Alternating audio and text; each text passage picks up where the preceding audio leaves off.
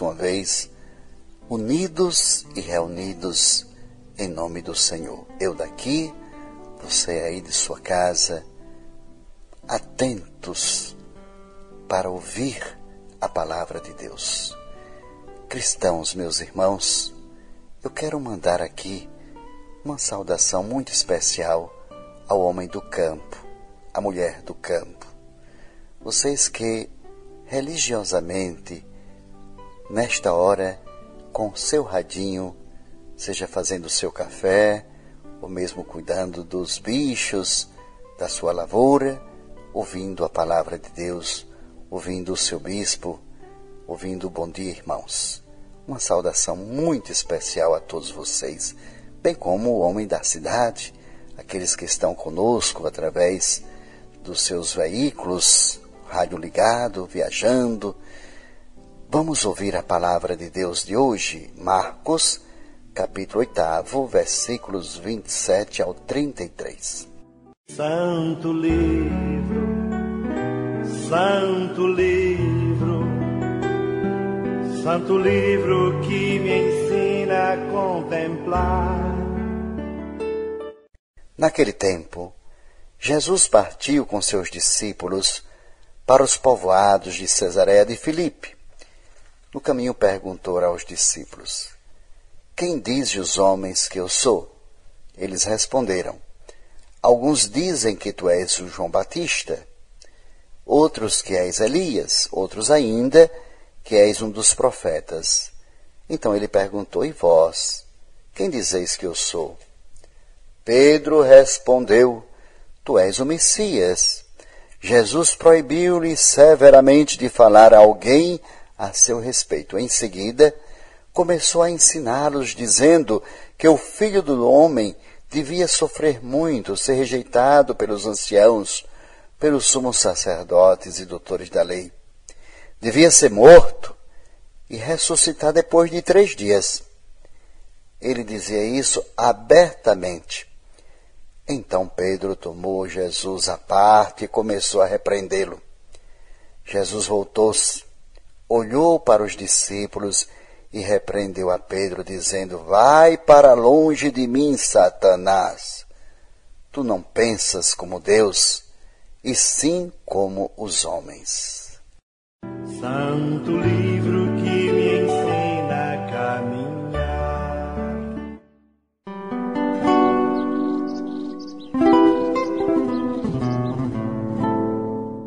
Amado povo de Deus, esta palavra de Jesus no final, dizendo que Pedro é Satanás, vai para longe de mim, Satanás, ela é muito dura.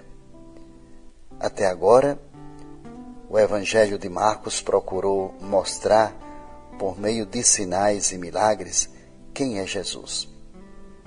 Então, pergunta aos discípulos para ver até que ponto chegou o conhecimento deles a respeito do Mestre. O porta-voz do grupo, Pedro, responde: Tu és o Messias. Jesus não quis iludir seus seguidores e lhes mostra qual será o seu destino. Jesus é o Filho de Deus, mas também o homem que tem de padecer e de ser perseguido. E Pedro reage reage diante dessa proposta, começa repreendendo. Diante da atitude de Pedro, Jesus o convida justamente a continuar sendo discípulo, ficando atrás do Mestre. Sim, nós também temos muito ainda a aprender do que o Mestre fez e ensinou.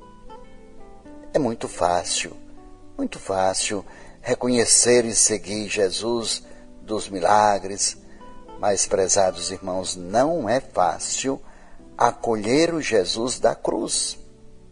Nem sempre estamos dispostos a seguir o Jesus que questiona as injustiças, que aponta a ferida da miséria e da dor.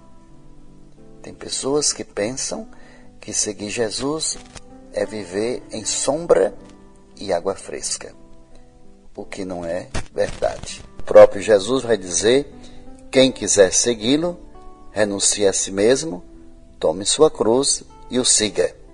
Então, o Evangelho que hoje nós estamos refletindo é um resumo da cristologia.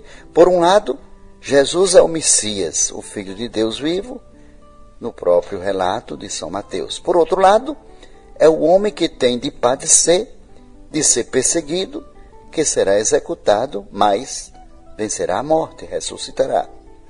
Portanto, prezados, vocês que me ouvem agora, entendam. Precisamos ter fé. Precisamos aceitar estas duas dimensões inseparáveis, inconfundíveis em Jesus Cristo. Fé para aceitar que esse homem perseguido e executado é Deus.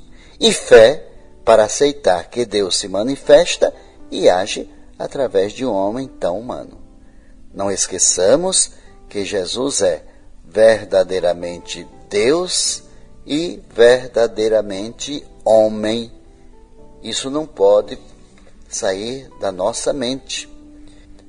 Pedro diz a Jesus assim: Tu és o Cristo, está aí no versículo 29, o enviado do Pai. Agora Cristo nos diz a cada um de nós: Tu és meu pequeno Cristo, meu enviado. Enviado para realizar, enviado para completar, enviado para continuar minha obra de salvação. É um convite que Jesus faz a todos nós batizados meditemos sempre a palavra de Deus. E hoje nós estamos meditando como é que estamos cumprindo nossa missão. Aí está o segredo de tudo. E depois meditemos que se cremos em Cristo, mas não aceitamos seus caminhos, os caminhos de Deus, estamos passando para o grupo do Satanás. Vocês entenderam agora? Porque Jesus disse: Afasta-te de mim, Satanás, quando ele falou para Pedro? Porque Pedro não estava aceitando a morte de Cristo. Jesus veio para fazer a vontade do Pai. Jesus veio para nos salvar. E é por isso, prezados, que o Senhor chamou Pedro de Satanás, porque seus pensamentos naquele momento não coincidiam com os pensamentos do Pai do céu, do Pai celestial. Peçamos a Deus a capacidade de termos os pensamentos do próprio Deus na nossa vida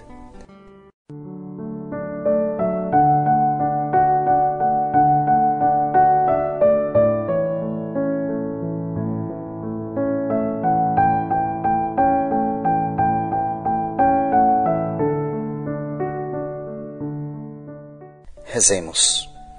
Deus eterno, que com bondade paterna não deixais de atender às nossas necessidades.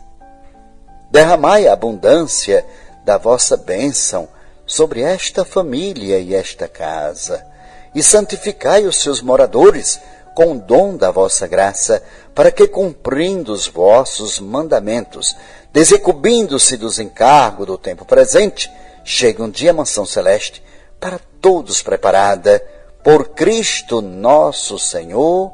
Amém.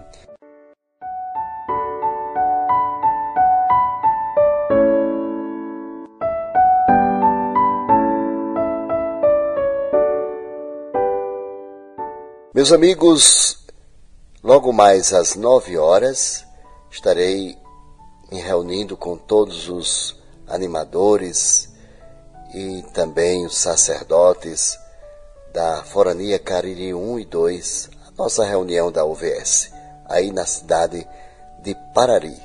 Daqui a pouquinho, se Deus quiser. Por hoje é só, fiquem com Deus e até amanhã com mais um bom dia, irmãos. Para seguir os passos de Jesus, é preciso renunciar a própria vontade. Preciso carregar a cruz, viver a comunhão, o perdão, a caridade.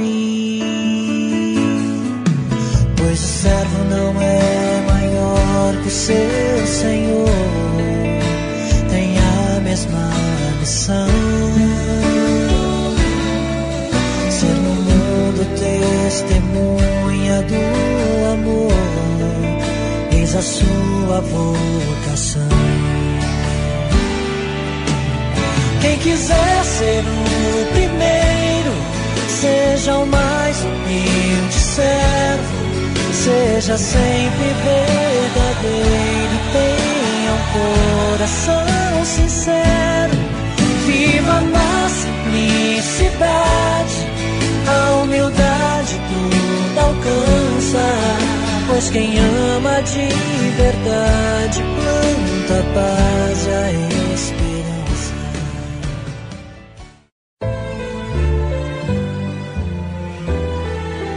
Você acompanhou o Bom Dia Irmãos, que teve a apresentação de Dom Docênio Fontes de Matos, bispo da Diocese de Campina Grande.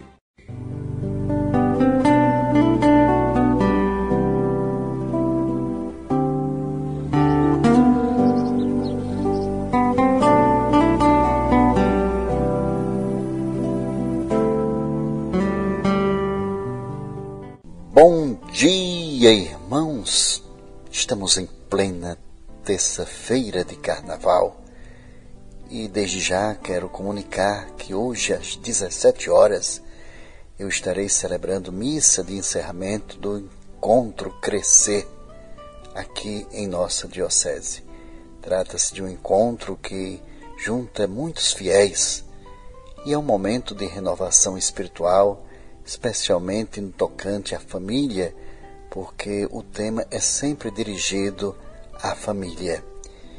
Meus prezados, na véspera de iniciarmos nosso itinerário quaresmal, eu convido a todos a aprendermos de Jesus na comunidade cristã e também entre os discípulos dele, o primeiro e o maior é quem serve todos com gratuidade e generosidade.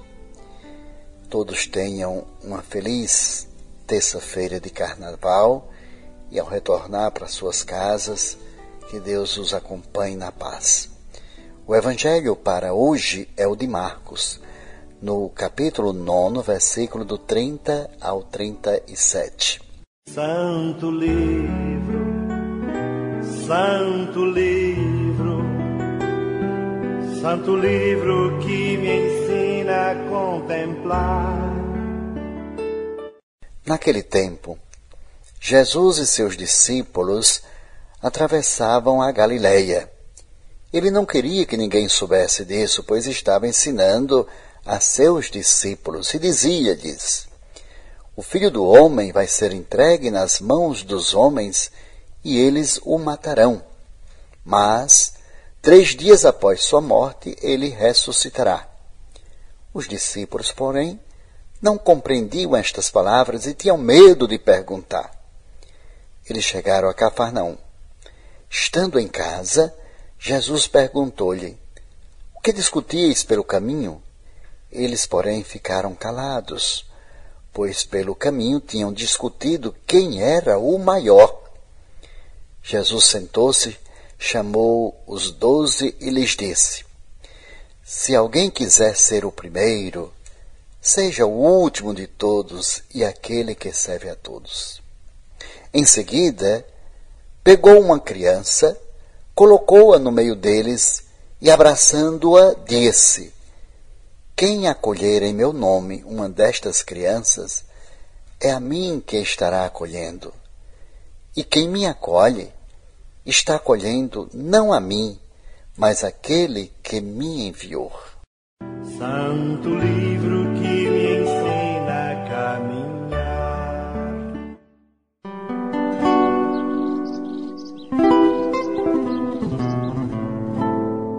Cristãos, os homens demoram muito, muito para entender o cristianismo.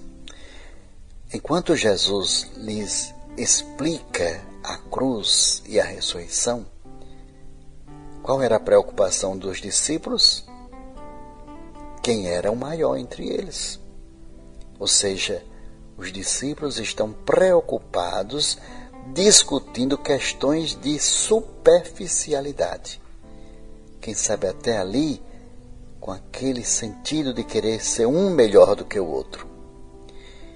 E eu devo dizer-lhes que, infelizmente, isto acontece também, ainda nos dias de hoje, nas comunidades da nossa própria igreja. Muitas vezes também nas empresas, nas fábricas, no meio político, um querendo ser maior do que o outro. E Jesus aproveita naquele momento para insistir insistir sobre um dos seus ensinamentos fundamentais. Os que parecem ser os primeiros na igreja devem comportar-se como os últimos servidores de seus irmãos. Aquele que quiser ser o maior, se torne o menor. Jesus foi aquele que, sendo Deus, se colocou entre nós com tanta humildade, lavando até os pés dos próprios discípulos. Vocês me chamam de mestre, disse Jesus, e eu sou. Se eu sou mestre e lavo os pés de vocês, deveis fazer a mesma coisa. Então, prezados, os discípulos estavam discutindo entre si quem era o maior. E eu quero dizer que a igreja de nosso Senhor Jesus Cristo, essa igreja a qual nós participamos, deve ser uma igreja samaritana, uma igreja servidora. A igreja é servidora. E quem forma a igreja somos nós. Nós somos a igreja. Então, se a igreja de fato ela serve a Deus, Deus fica feliz conosco. O mundo não existe para a igreja, mas a igreja é que existe para o mundo, isto é, o mundo não existe para servir a igreja, como se ela fosse o pedestal para a vitória dela, mas a igreja, repito, que somos nós, existe para servir o mundo, elevando a um novo sentido da vida e à construção de um mundo melhor, um mundo melhor onde reine a justiça, a verdade, o amor e a paz que tanto falta entre nós. A igreja somos nós, repito, a igreja somos nós. Consequentemente, devemos recuperar a consciência de que cada um de nós deve ser autêntico, servidor dos outros, assim como é nosso Senhor Jesus Cristo. O que quer dizer servir os outros? Hein? Uma boa pergunta, não? Quer dizer ser-lhes útil, desvelar-se por eles, estar à sua disposição, imolar nossas apetências e tranquilidade em favor das apetências e tranquilidade dos outros. Isto é penoso, é difícil, mas isto é o que constitui a finalidade da vinda de Cristo. Como diz Marcos no capítulo décimo, versículo 45, o Filho do Homem não veio para ser servido, mas para servir. Aprendamos com Jesus.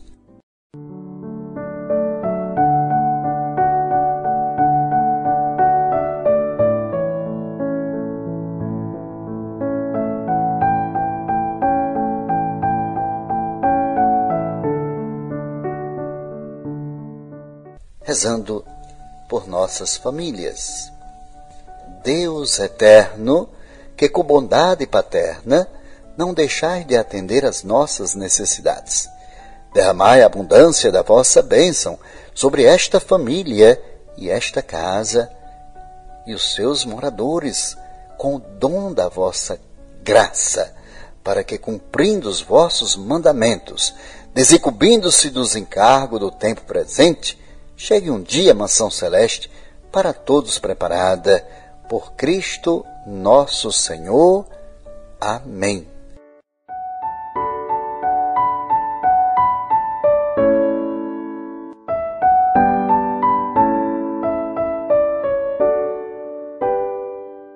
Por hoje é só. Fique com Deus e até amanhã com mais um Bom Dia, irmãos.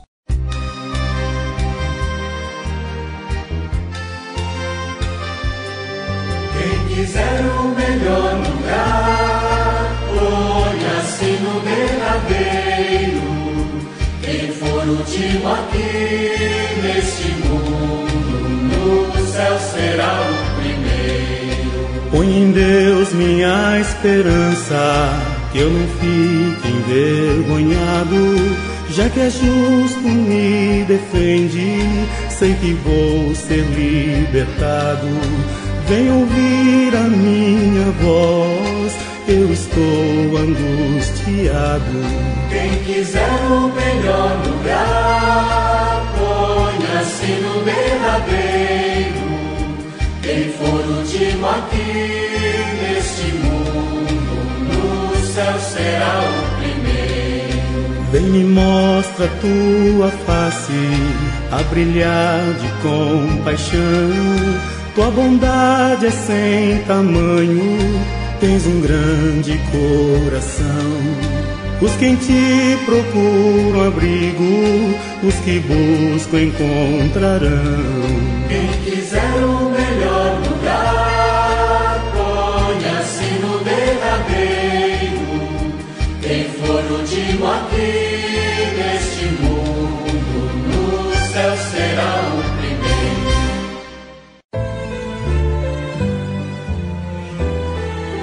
Você acompanhou o Bom Dia Irmãos, que teve a apresentação de Dom Docênio Fontes de Matos, bispo da Diocese de Campina Grande. Alegria do Evangelho.